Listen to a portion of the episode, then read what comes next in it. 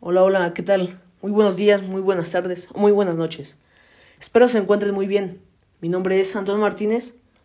Yo les vengo a hablar acerca de las épocas literarias. Para empezar, ¿qué es una época literaria?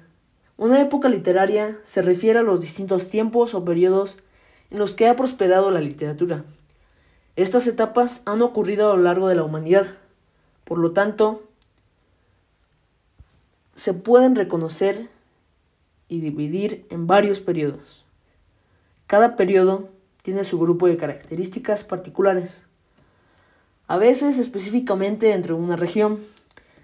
Es importante notar que usualmente estos periodos ocurrieron acompañados de un contexto cultural o histórico mucho más amplio. Algunas épocas literarias pueden coincidir con los periodos históricos de la humanidad. Las principales épocas literarias son época preclásica, clásica, medieval, renacentista, barroca, neoclásica, romántica, modernista y postmodernista.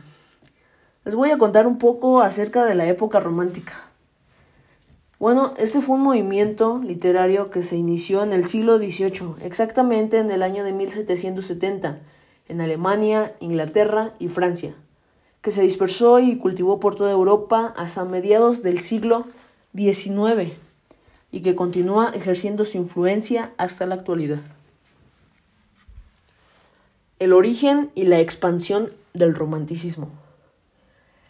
Hay quienes consideran como comienzo del romanticismo a las baladas líricas, una colección de poemas de William Wordsworth y Samuel Coleridge de 1798 este último escribió el prefacio a Cromwell, obra escrita en 1827, que fue tomado como manifiesto del movimiento romántico.